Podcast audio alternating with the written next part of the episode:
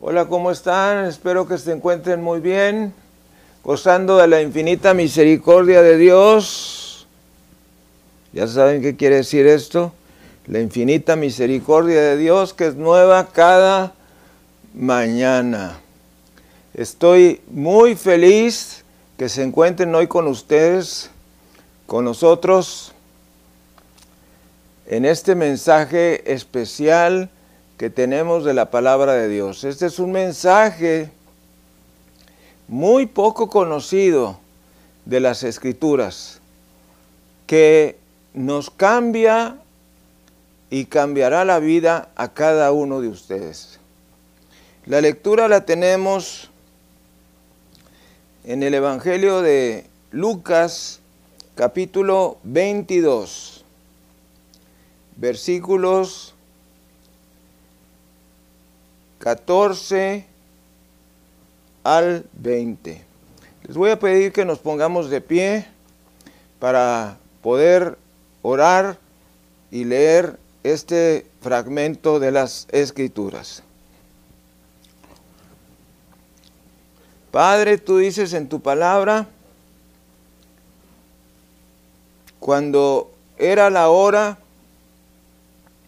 se sentó a la mesa y con él los apóstoles y les dijo, cuánto he deseado comer con vosotros esta Pascua antes que padezca. Porque os digo que no la comeré más hasta que se cumpla en el reino de Dios. Y habiendo tomado la copa, dio gracias y dijo, tomad esto y repartidlo entre vosotros, porque os digo que no beberé más del fruto de la vid hasta que lo hasta que el reino de Dios venga. Y tomó el pan y dio gracias, y lo partió y les dio diciendo, esto es mi cuerpo, que por vosotros es dado. Haced esto en memoria de mí. De igual manera, después que hubo cenado, tomó la copa diciendo, esta copa es el nuevo pacto en mi sangre que por vosotros se derrama. Vamos a orar. Padre, te damos las gracias en esta hora por el enorme privilegio que nos das de estar vivos, de estar sanos. Gracias porque nos estás sanando.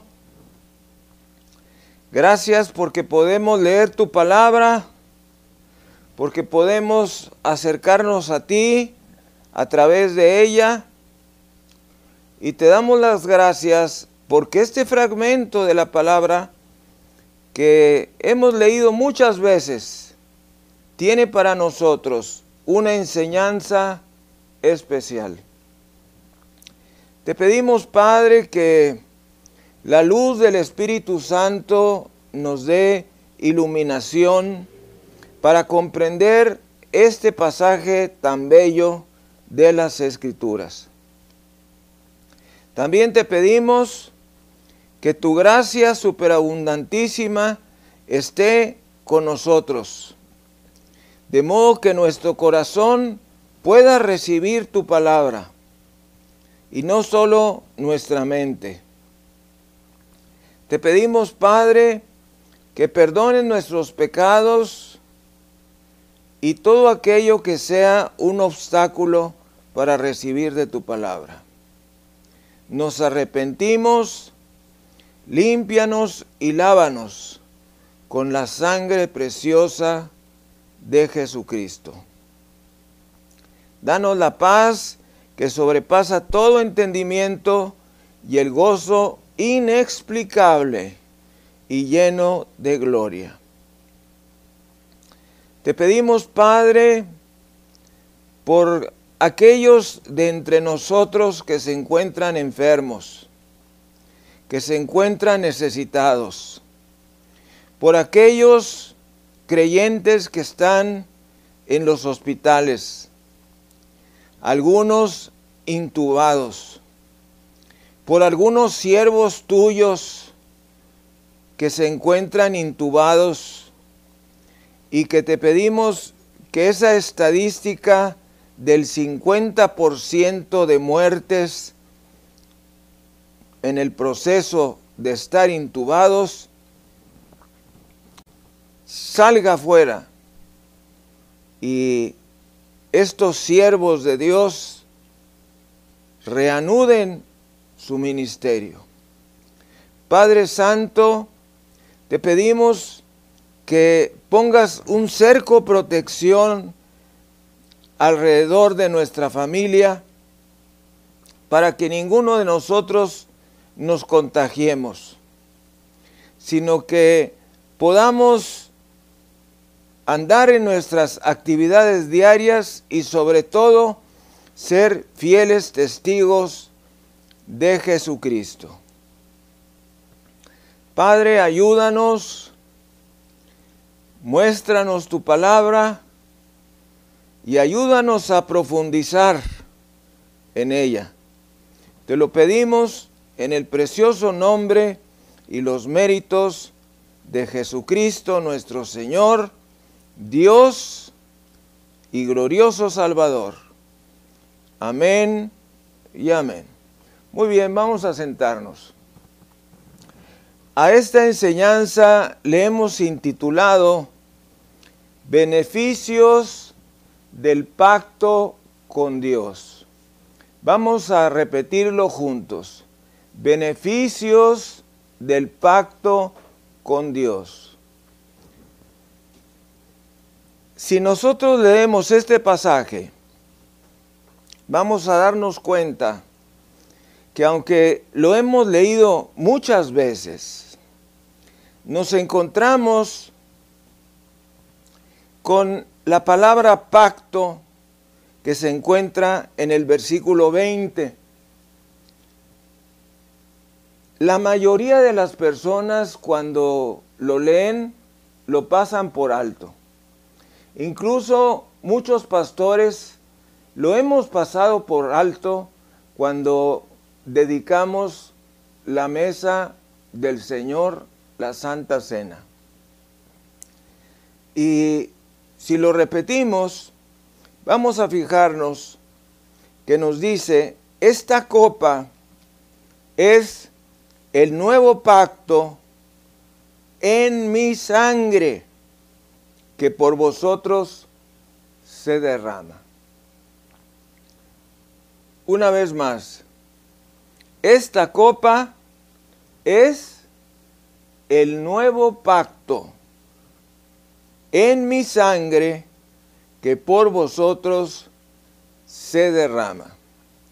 También quiero puntualizar el versículo 19, que nos dice, y tomó el pan y dio gracias, y lo partió y les dio, diciendo, esto es mi cuerpo, que por vosotros es dado. Haced esto en memoria de mí. Solamente teniendo una intención equivocada, podemos darnos cuenta que para nada está diciendo el Señor Jesucristo que su cuerpo es el pan y que cada vez que tomemos del pan estamos tomando el cuerpo de Cristo, sino que nos está enseñando, como lo dice claramente, esto es mi cuerpo que por vosotros es dado. Y nos dice, y tomó el pan y dio gracias y lo partió. Esa es la señal del sacrificio de Cristo. Y les dio diciendo, esto es mi cuerpo que por vosotros es dado, haced esto en memoria de mí, en recuerdo de mí. Sin embargo, pues a veces las personas tienen algún interés equivocado al citar estas escrituras. Lo primero que voy a señalar es que el pacto es probablemente la palabra menos entendida. Al mismo tiempo es la palabra más importante, porque sabemos que Dios es un Dios de pactos. De hecho, hay un canto cristiano que nos gusta demasiado que se llama Dios de pactos. Dios es un Dios de pactos. Todo lo que Dios considera importante lo pone bajo el marco del pacto. Al mismo tiempo, esta palabra pacto es la más importante de toda la Biblia. Podemos reconocer tres palabras importantes en las escrituras. La primera de ellas, y sin lugar a dudas, es Jesús, centro de la palabra de Dios. La segunda es la palabra misericordia. También pudiéramos decir que es la primera porque misericordia y Jesús van juntos. Y finalmente tenemos una tercera palabra, que es la palabra pacto, que también la podemos traducir como convenio, como contrato. De modo que la palabra pacto es una palabra muy importante. Ahora, Dios no es como nosotros. Dice la palabra del Señor que Dios no es hombre para mentir, ni hijo de hombre para arrepentirse. Por lo tanto, lo que Dios ha dicho no lo va a deshacer, no lo va a cambiar. Cuando Dios primero estableció su pacto con el hombre, no pudo jurar por ninguno mayor Así es que juró por sí mismo.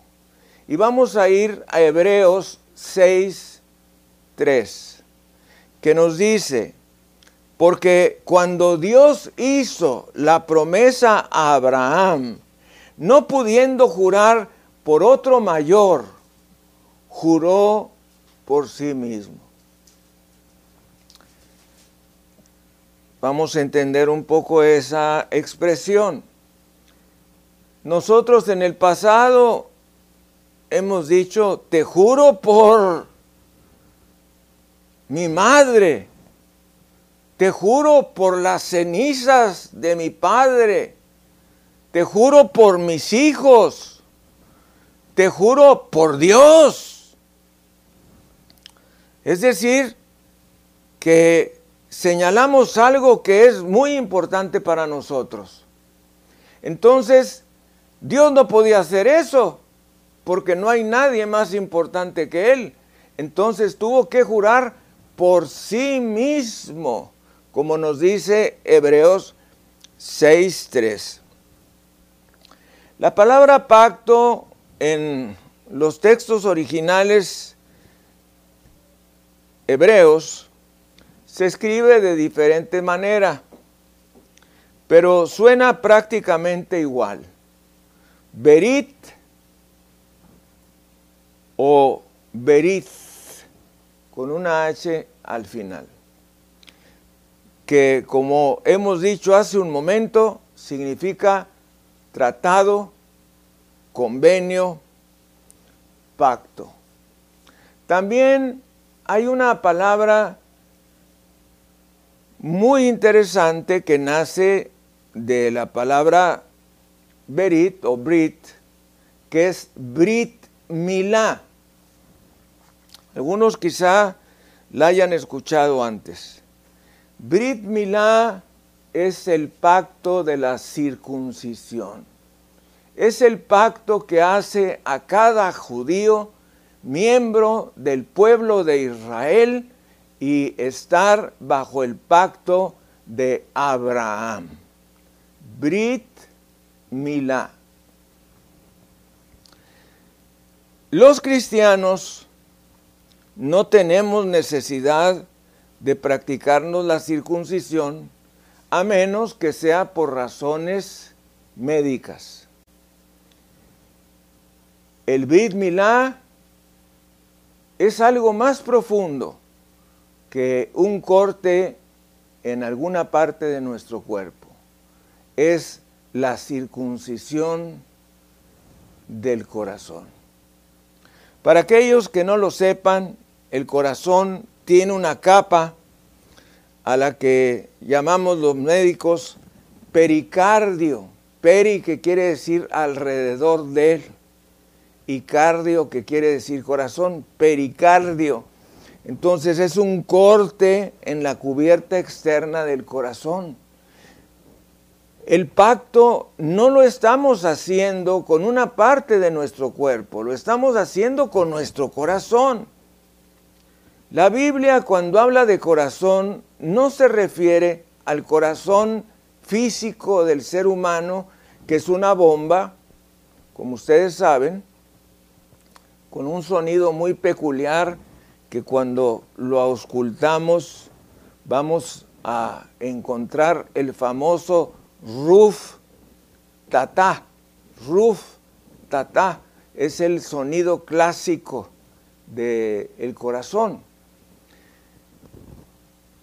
Eh, me gusta mucho puntualizar en el ruf tata porque el apóstol San Juan durante la Santa Cena puso su oído sobre el pecho de Jesús. Entonces imagínese usted que el apóstol San Juan conocía el latido del Señor.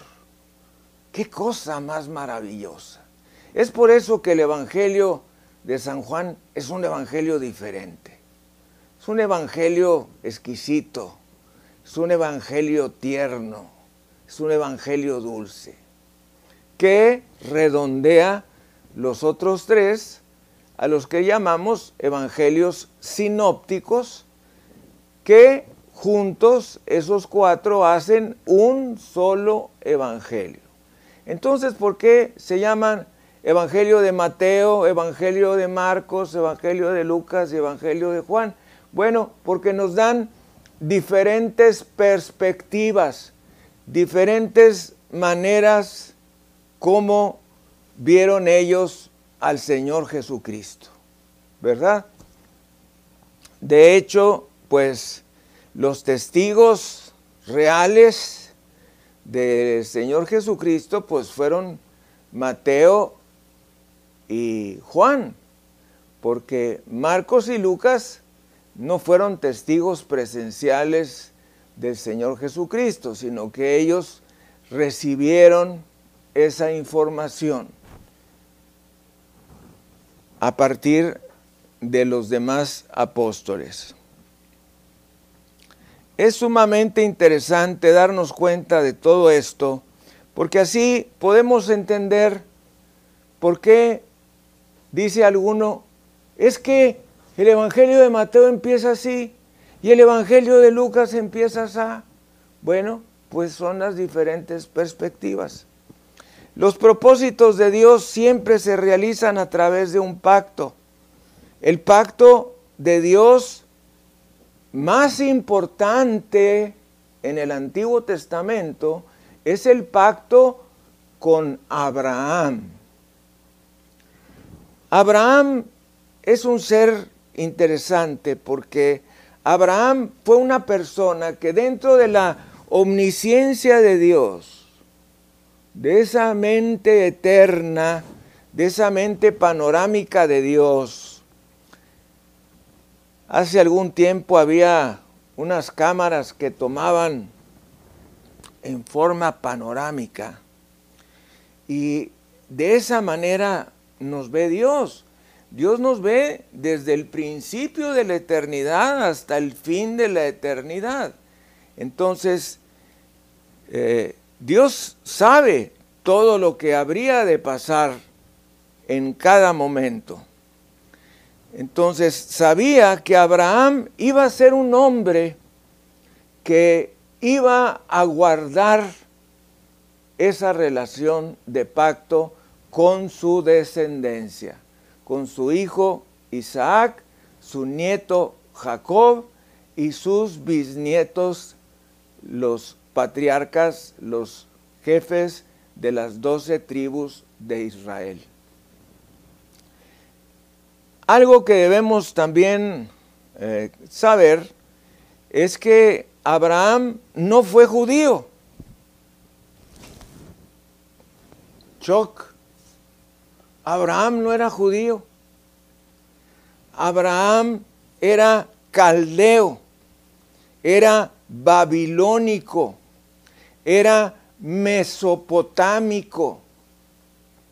Él vivía en una tierra de gente pagana, de gente inconversa, de gente que no conocía a Dios.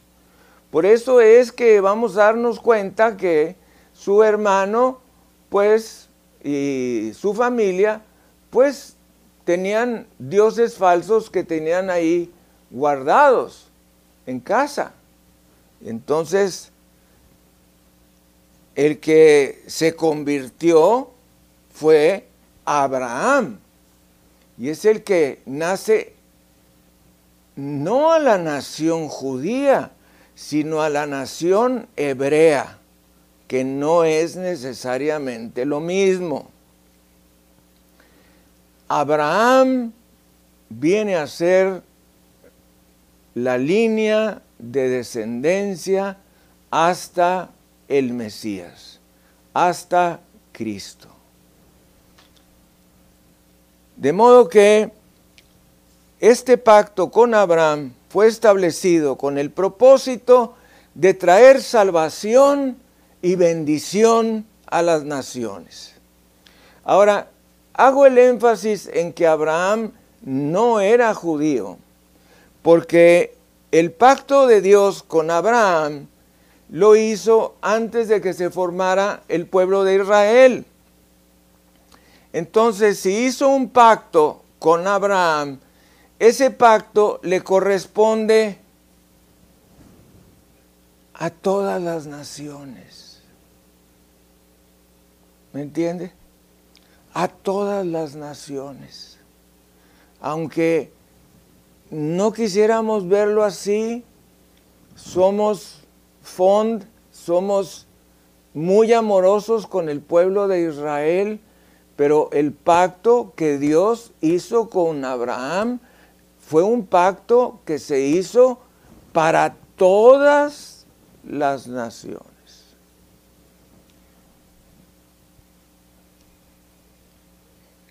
Dios prometió un nuevo pacto.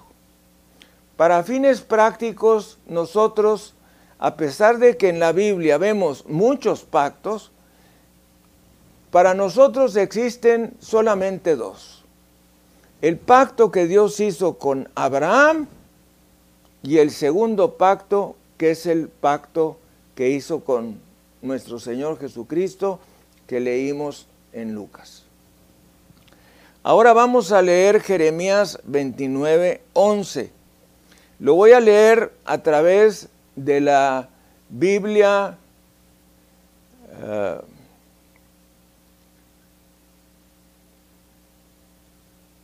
Eh, una Biblia diferente, la Biblia de las Américas, que nos dice, porque yo sé los planes que tengo para vosotros, declara el Señor.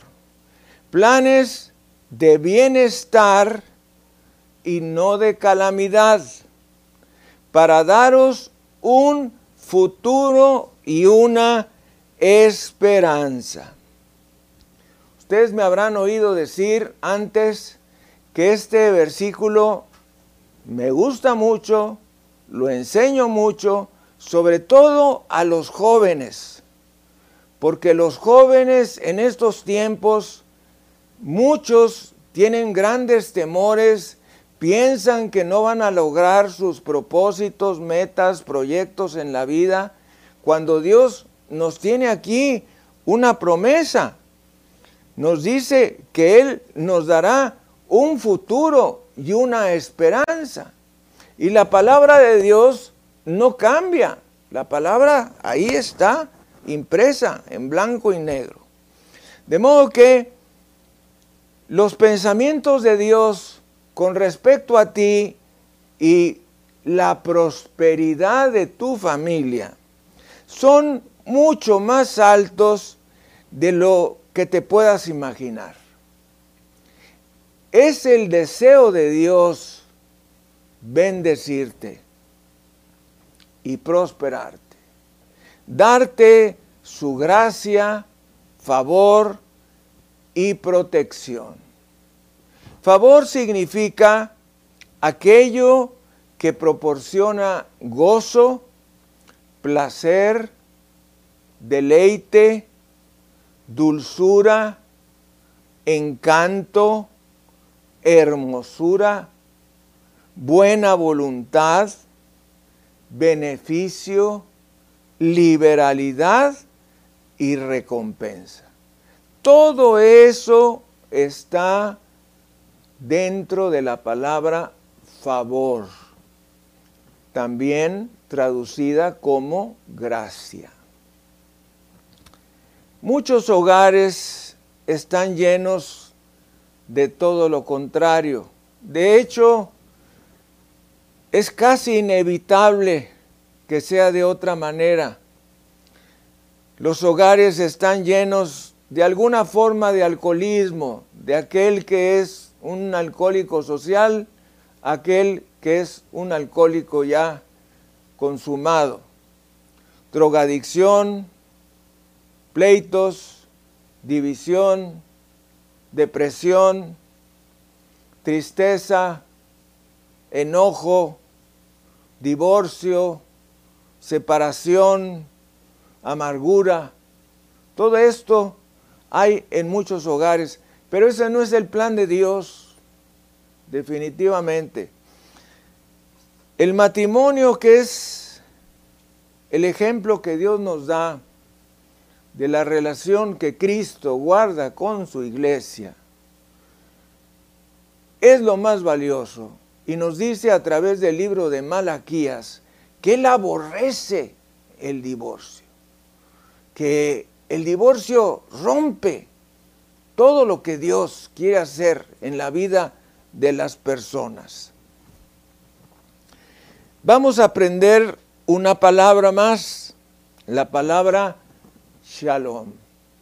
Yo sé que la mayoría de ustedes la conoce, shalom, la paz de Dios, que significa prácticamente las mismas bondades que la palabra favor y la palabra gracia.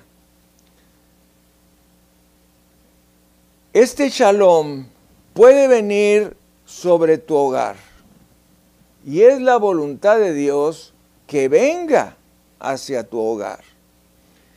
Nos dice la carta a los romanos en el capítulo 14, 17, porque el reino de Dios no es comida ni bebida, sino justicia, paz y gozo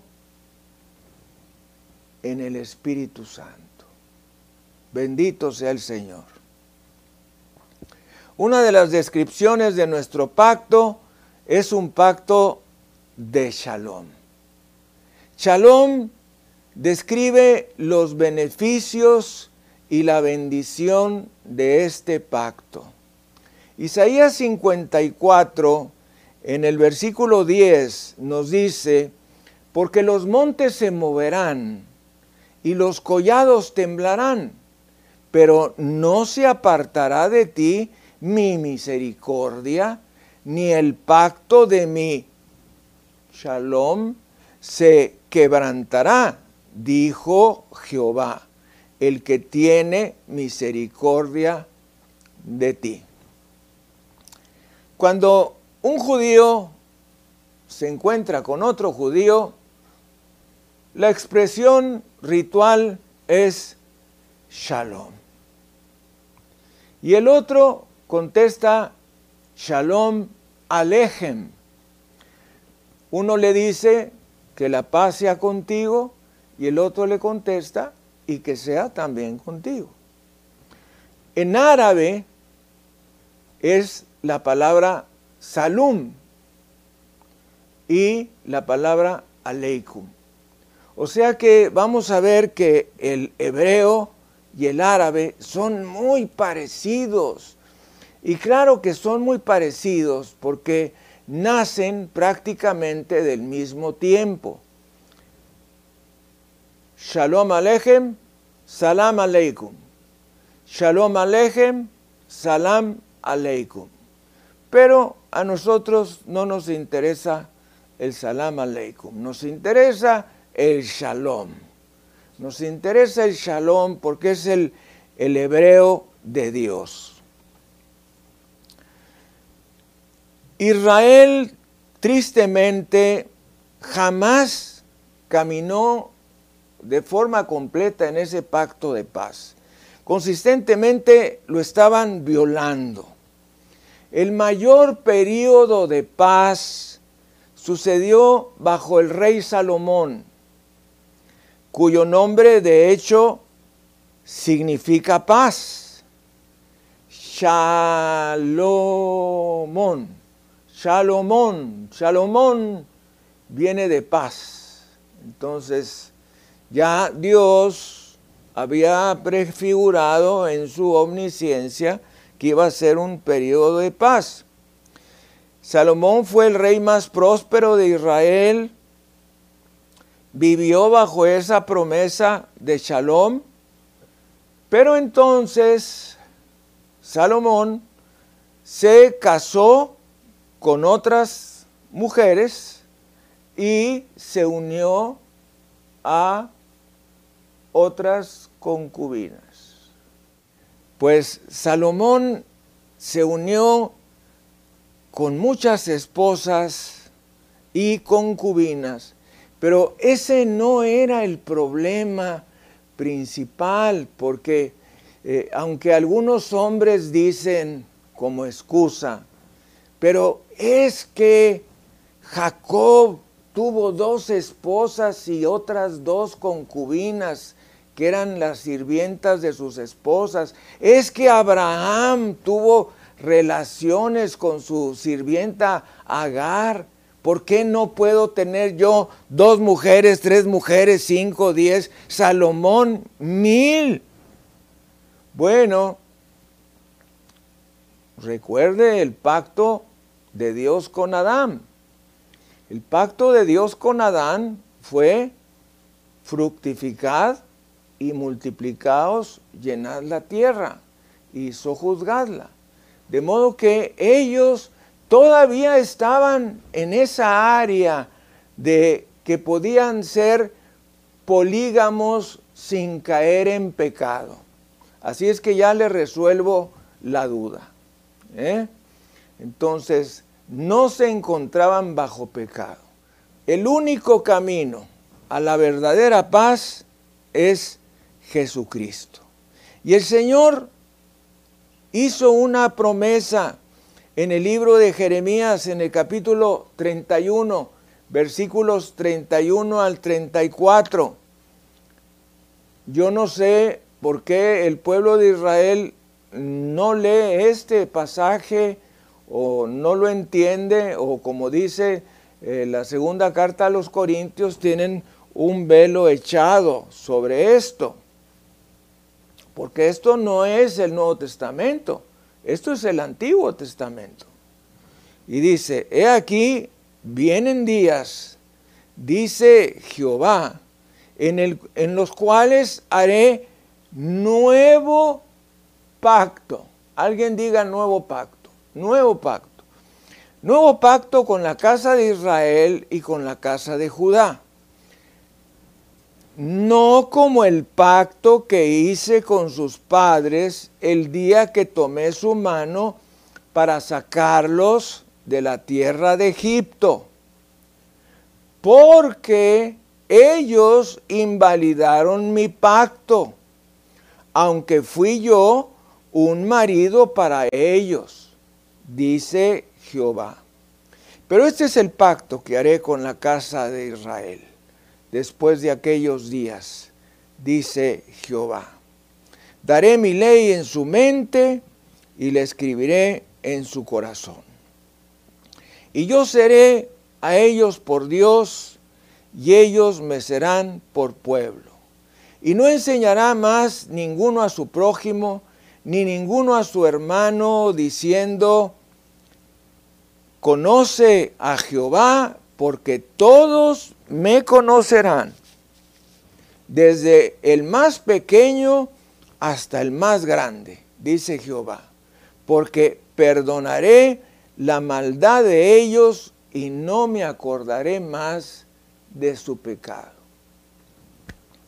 Atención, vamos a leer algunas fracciones de este pasaje. Eh, la primera fracción que tenemos que subrayar es nuevo pacto. Nuevo pacto, pues, aunque lo queramos entender de otra manera, es otro pacto. No es el pacto, ni el pacto con Abraham, ni el pacto con Moisés, ni los diez mandamientos, ni toda la Torah bendita que tenemos aquí.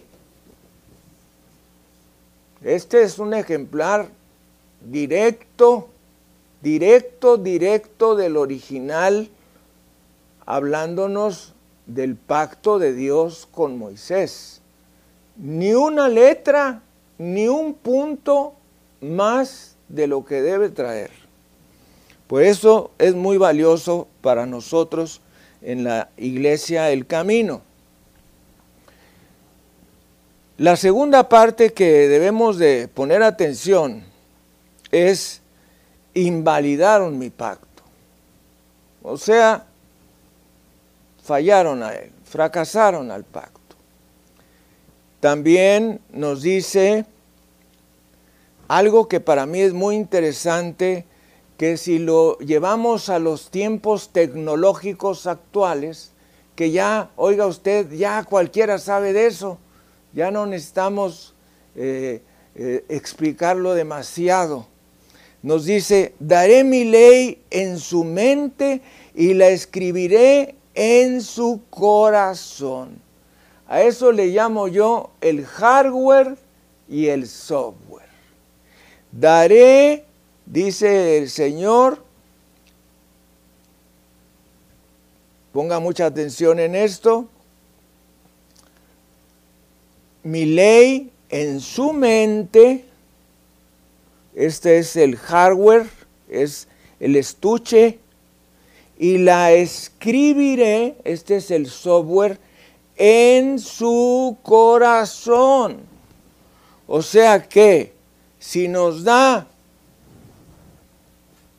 el hardware en la mente, nos, da, nos lo escribe, que es el software, que son todos los que conocen de informática, entenderán lo que estoy diciendo, todos los programas, esos que hay antiguos y nuevos, en el corazón, ¿qué oportunidad habrá de fallarle a Dios?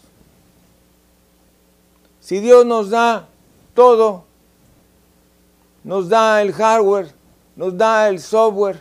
Entonces alguno dirá, bueno, ¿y entonces por qué pecamos? ¿Por qué pecamos? Pecamos por voluntad. El pecado es un acto voluntario, para nosotros estrictamente voluntario. Porque si Dios nos ha dado todo lo necesario para obedecer y luego nos da el Espíritu Santo Oiga usted, pues, ¿qué manera hay de fallarle a Dios? No hay manera.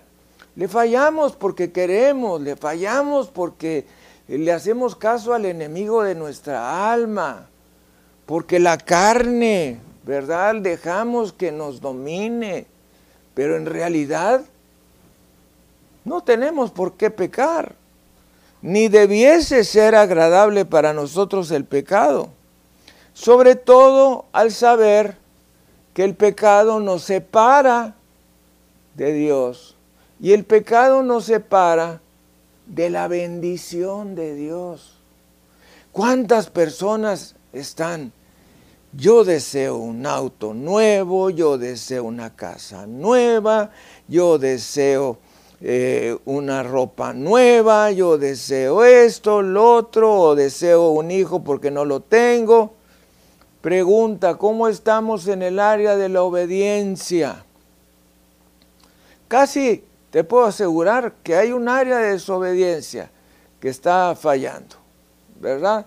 Entonces, ah, nadie en su sano juicio queremos perder esa bendición del pacto y tener una falta en la relación con Dios. Debemos saber como nos dice la carta a los romanos en el capítulo 8, que nada nos separará del amor de Dios. Jamás podremos separarnos de Dios. Estamos en una relación de pacto. Pero sí podemos perder la relación. Es como dos engranes que van así, ¿verdad? Y de pronto el engrane se mueve tantito y ya, ya empieza a tener un juego y entonces pues al ratito se va, no tengo mucha experiencia en eso, pero me imagino que se va eh, perdiendo los bordes y finalmente se va a zafar. Entonces, bendito sea Dios que nosotros no perdemos nuestra relación con Dios, nuestra relación con Dios, nuestro amor con Dios no puede ser separado, pero sí nuestra relación puede separarse por causa del pecado. Y al mismo tiempo eso nos zafa, nos quita de la bendición que podemos recibir. Dios le dijo a la gente que no podían experimentar su pacto bajo el Antiguo Testamento porque ellos continuaban rompiéndolo. No podían seguir bajo el antiguo pacto porque lo rompían continuamente. Esto se está refiriendo a el pacto con Moisés. Un nuevo Moisés vendría, nos dice el libro del Deuteronomio. Un nuevo Moisés vendría, dice, a él oirán. Bendito sea el Señor. El Mesías vendría a ser un nuevo pacto. Recuerde, Mesías y Cristo son sinónimos. La única manera que puede experimentarse la verdadera paz, la verdadera shalom de Dios es a través de su Hijo, el príncipe de paz. Fíjese usted, uno de los títulos de Jesús precisamente es el príncipe de paz. ¿Y quién será el rey de paz? Pues Dios Todopoderoso. Él es el rey de paz, Jesús es el príncipe de paz, Jesús vino predicando el evangelio de la paz. Dicho de otra manera, el evangelio de la shalom. Posteriormente, después de la tribulación, se predicará, o durante la tribulación, se predicará el evangelio del reino. Voy a hacer una aclaración aquí. Podemos encontrar algunos pasajes en el Nuevo Testamento que nos dicen que Jesús vino a predicar el Evangelio del reino. Y esa es la confusión de los testigos de Jehová. El reino es Jesús. Entonces Jesús vino a predicar el, el, Evangelio del reino, el Evangelio de su venida. Pero Jesús ya fue a la cruz fue sepultado, resucitó al tercer día. Estuvo 40 días y noches con sus discípulos, ascendió a los cielos. Nosotros lo que predicamos es el Evangelio de la gracia. Y todo testigo de Jehová que predica el Evangelio del reino está predicando o un Evangelio que precede a la primer venida de Jesús, lo cual es absurdo históricamente hablando, o está hablando de que estamos en la tribulación y que el Señor Jesucristo viene en su segunda venida, lo cual es un error absoluto, leyendo no solo el libro del Apocalipsis, sino leyendo el Evangelio de San Mateo, capítulo 24 y 25. Así es que no necesita usted batallar. Algo que me ha ayudado mucho a entender las cosas es que piense que las escrituras fueron dadas a personas ignorantes, como usted y como yo no fueron dadas a teólogos, a maestros en sagradas escrituras, en doctorados en divinidad. No, no, no. Fueron dadas a gente común y del vulgo. Claro, si tenemos una maestría en sagradas escrituras, no en teología, en sagradas escrituras, un doctorado en sagradas escrituras, pues es mejor podemos profundizar más. Pero una persona común puede entender perfectamente las escrituras.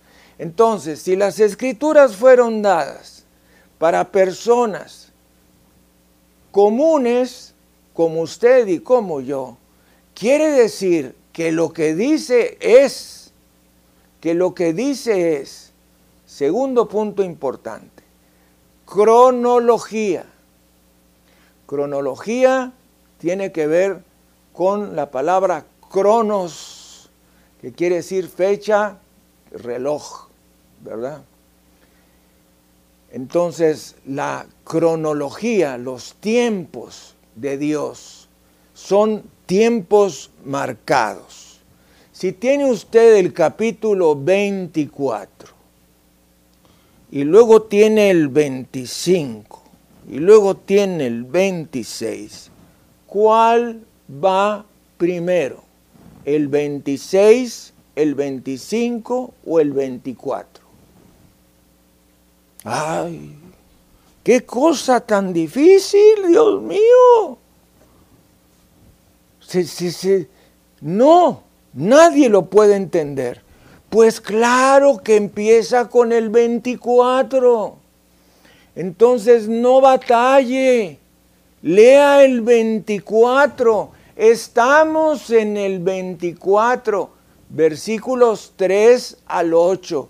Al terminar la enseñanza usted lo lee y va a caer en cuenta que nos encontramos en las pestes. Y no me refiero a otro tipo de pestes, porque la palabra peste en el Antiguo Testamento y en el Nuevo tienen que ver con epidemias. En el caso actual, pandemias que son epidemias globales. Entonces, si leemos Mateo 24, del 3 al 8, nos vamos a dar cuenta que estamos allí también nos vamos a dar cuenta de otra cosa, que vienen otras cosas, otros sucesos. A nadie le gusta hablar de eso. A mí tampoco me gusta mucho. pero no lo hago con el fin de asustar a nadie. Lo hago con el único fin de que usted sea salvo. Que usted tenga a Jesucristo verdaderamente en su corazón. No en la mente, no en la boca, no en el tubo digestivo, sino en el corazón. Porque como el Señor Jesucristo lo dice de una manera muy clara, pues lo que entra por nuestra boca, pues sigue el trayecto usual del tubo digestivo y va a salir. No, no es algo mental, no es algo que entra por la boca, es algo que entra al corazón. Y el Señor Jesucristo necesita estar en el corazón. 30 centímetros. 30 centímetros es la distancia de la mente al corazón. Y eso es la diferencia entre el conocimiento y la salvación.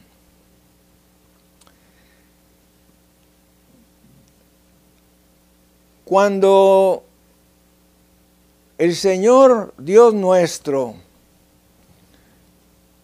hizo su primer pacto ya a través de Moisés, nos dice en el libro de Levítico capítulo 26, versículo 12, y andaré entre vosotros, y yo seré vuestro Dios, y vosotros seréis mi pueblo. Lo que Israel no podía recibir en lo natural, nosotros lo hemos recibido en lo espiritual. El pacto con Dios es una bendición mutua. Dios obtiene un pueblo y nosotros obtenemos al Dios verdadero. ¿Qué le parece? ¿Le parece un buen negocio? Claro.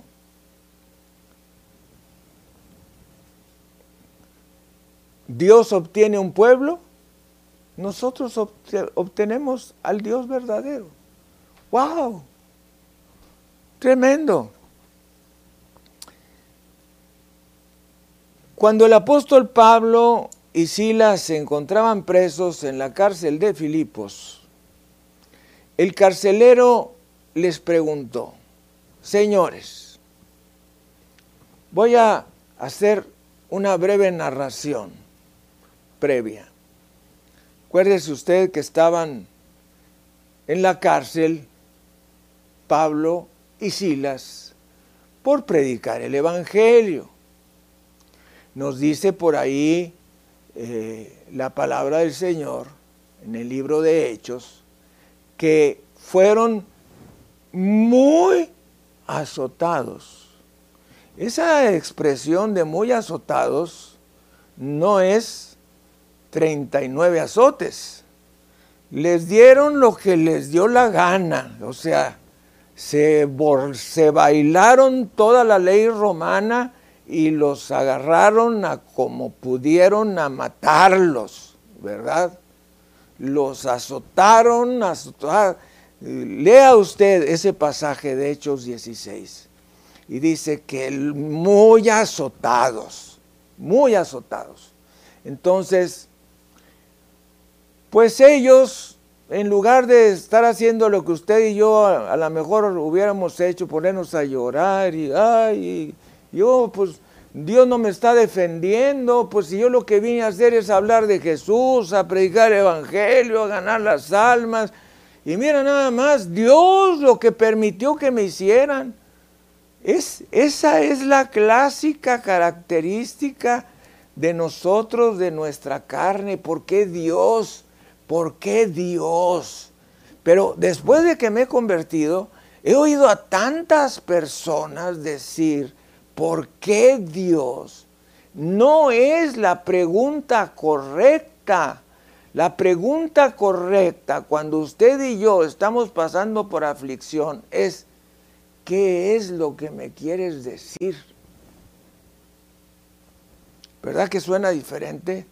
En lugar de ser una reclamación, ¿por qué Dios?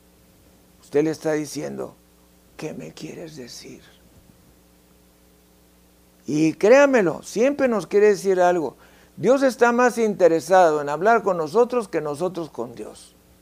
Dios está más interesado en bendecirnos a nosotros que nosotros en ser bendecidos.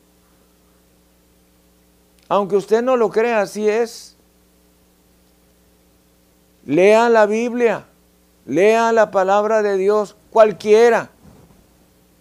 No vaya a decir, bueno, no, es que el pastor yo creo que tiene una Biblia diferente, pues saca una Biblia acá y luego saca otra Biblia por acá y quién sabe cuál leerá él y quién sabe de cuáles nos enseñará y no, no, no, no, no, no, no, no, no, no. Tome usted la que tenga. Léala. Es lo único que le pido.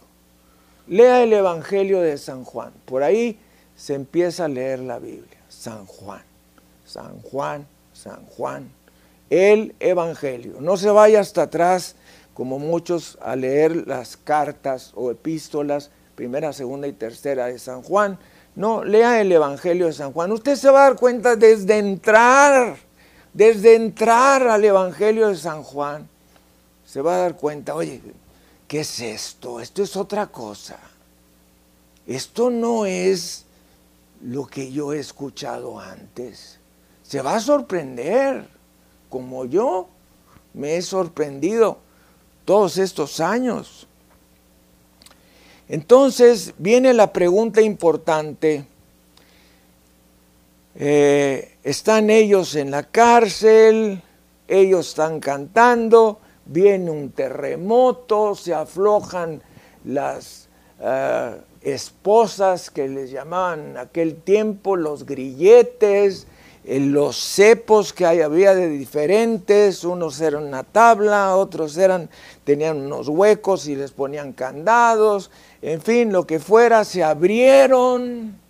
¿Cómo se pondría usted? Pues súper contento, porque sabía quién era el que lo estaba sacando. Me está sacando mi papá mi Padre Celestial, Cristo me está sacando de aquí, Cristo no va a permitir que esto llegue a más.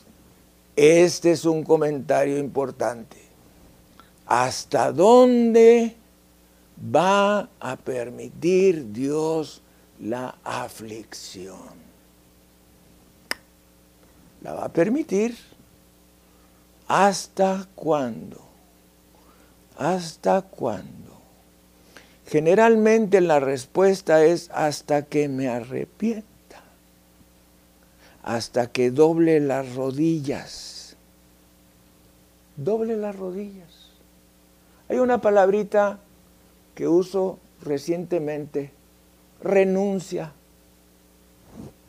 Cuando alguien renuncia, se va del trabajo. Cuando alguien renuncia al pecado, pues, deja el pecado renuncia, renuncie. Y mire, se le van a abrir los cepos de la prisión, las cadenas, las esposas, los grilletes, otros que todavía eran más exagerados que les ponían aquí una barra de hierro alrededor del cuello, casi ni los dejaban pasar saliva.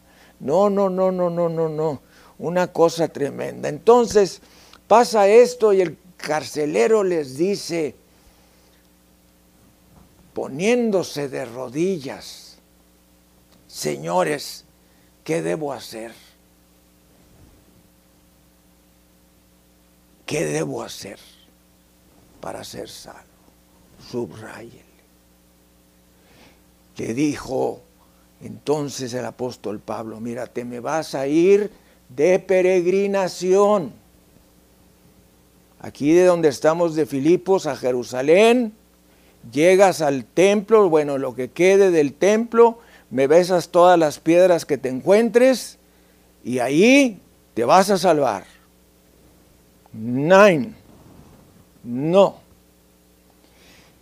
Y entonces el apóstol Pablo, lleno de fuego de Dios, le dijo, mm, para ser salvo necesitas tener todas las imágenes que te encuentres y llenas toda tu casa. No dijo eso. Ya había imágenes en aquel tiempo. Atención. El apóstol San Pablo de pronto le dijo, es que para ser salvo necesitas cambiar de religión.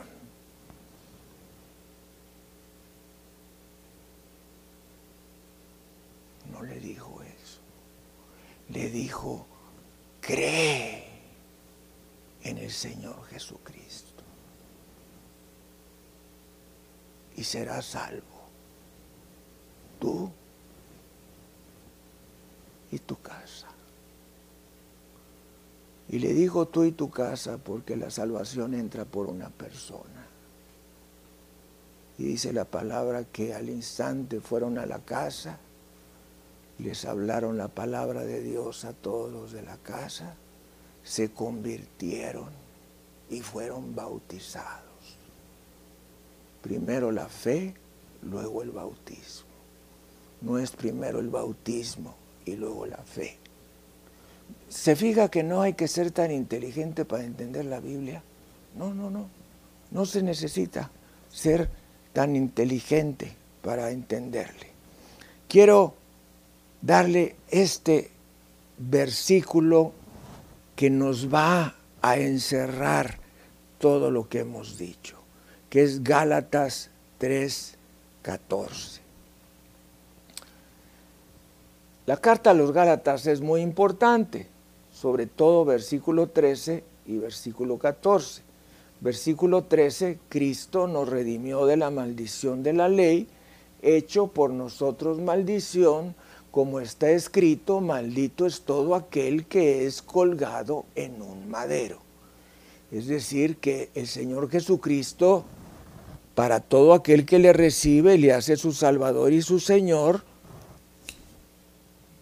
le corta las maldiciones generacionales, conferidas y autoconferidas, todas, porque todas las maldiciones, pues ponen a la persona bajo maldición.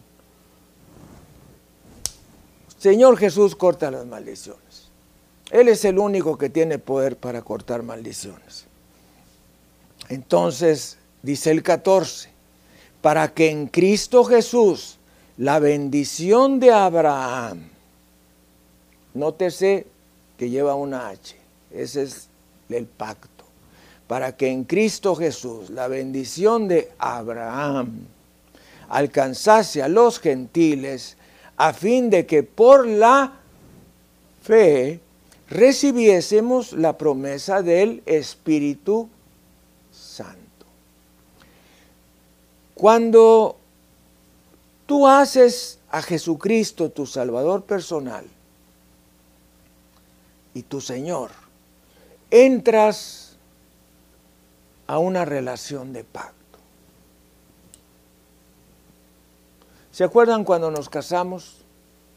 Cuando nos casamos, firmamos, si mal no me acuerdo, siete hojas, con firmas en la pie de página y por un costado. O sea que 14 y luego le pone usted su huella dactilar, ¿verdad? Su huella digital. Es un contacto, es un contrato, es un pacto. Bueno, cuando nosotros recibimos a Jesucristo como Señor y Salvador, entramos en una relación de pacto. Y como Dios no rompe pactos, pues estamos en una relación de pacto. En una relación de pacto, shalom, que envuelve todas esas bendiciones que tiene el Señor. Cuando, cuando tú dices esto no es cierto y rechazas a Jesús, tu única esperanza de paz y prosperidad se quitan y en lugar de tener la bendición de Dios, pues dejas de tener la bendición de Dios. Pero al recibir al Señor Jesucristo, viene el Señor, viene la liberación, las fortalezas son rotas, las maldiciones se rompen, los espíritus generacionales se rompen, los pecados generacionales se rompen, todo lo malo sale y entra lo bueno. No puede entrar lo bueno sin salir lo malo.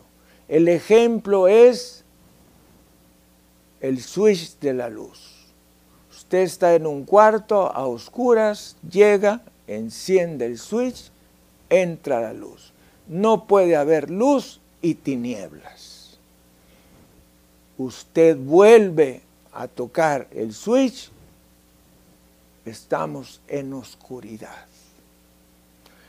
Así es que cuando entra Jesús, tiene que salir el diablo y todas sus tretas, artimañas, fortalezas, maldiciones, tretas, argucias, pecados generacionales y todas esas cosas que a veces tú no tienes que estudiar para poder ayudar a la gente.